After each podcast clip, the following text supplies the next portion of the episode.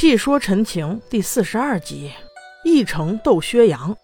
话说大家喝了魏无羡的粥，虽然都解了毒，但是都暗自发誓再也不喝了。这时屋外传来嘟嘟的声音，魏无羡扒开窗户纸往外看，只见一个单薄瘦弱的少女杵着一根拐棍慢慢走过来。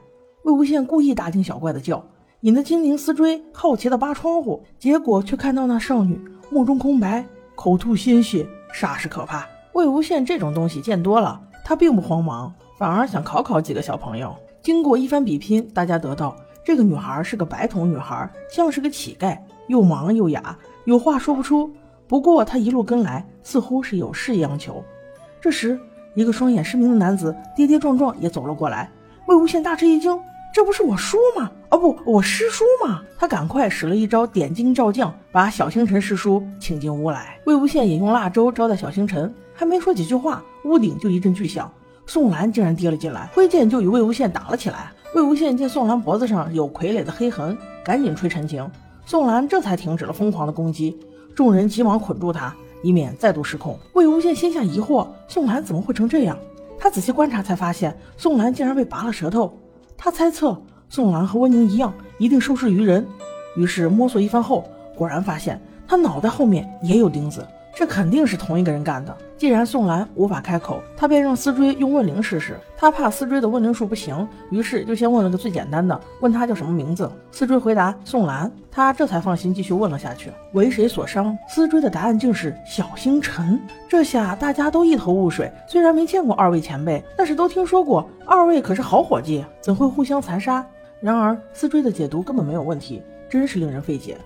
魏无羡脸色凝重，让思追继续问宋兰。受谁所控？思追竟然不可置信地说：“尔等身后之人。”就在此时，一直闭目养神的小星辰嘴角竟露出了邪魅的笑。他打了个响指，宋兰便猛地冲出束缚，咆哮着将剑抵在魏无羡的脖子上。魏无羡一见小星辰竟变成这副德行，心下已经有了主意。他让思追带着大家先出去，自己留下来会会这个奇怪的小星辰。其实他已经猜出来，这个小星辰就是薛洋。薛洋早就识破了魏无羡的真实身份。他之所以自导自演了这出戏码，都是为了让魏无羡帮他个忙，把锁灵囊中的破碎灵石粘起来。魏无羡虽然不知锁灵囊中到底是谁，不过却能判断出来此人已经死亡，而且灵石碎得不成样子，根本无法复生。薛洋听闻此言，立马变色，他逼迫魏无羡无论如何也要修复此人灵石，否则绝不善罢甘休。真是多年未见，薛洋一点变化都没有，帅倒是很帅，就是下手太毒了。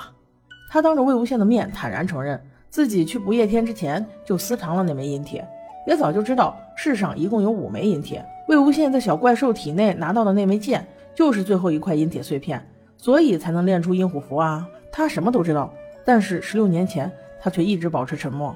此人心机之深，真是恶心至极。当年你都没有帮羡羡，你又怎么能指望他现在帮你呢？魏无羡见此情此景，也猜出常氏和白雪阁肯定都是薛洋灭的门。他正恨得牙痒痒，温宁突然冲了进来，保护了魏无羡，与那宋兰大打出手。薛洋看到俩傀儡打在一起，戏谑地挑衅魏无羡：“你说他俩谁会赢？”魏无羡充满了自信：“肯定是温宁呗，就凭你还想跟我比？”薛洋趁魏无羡说话间，竟偷袭他。这个薛洋将流氓特质发挥得淋漓尽致，说什么也要把魏无羡绑回去，一起想办法修复那个破碎的灵石。正在关键时刻，蓝忘机终于从天而降。与那薛洋打得昏天暗地，魏无羡见状，放心的带小朋友们先离开了。他决定紧跟那个盲哑少女，看看他会带我们到什么地方。盲女带着众人来到一处放满棺材的地方，她焦急的用竹竿敲着一副棺材。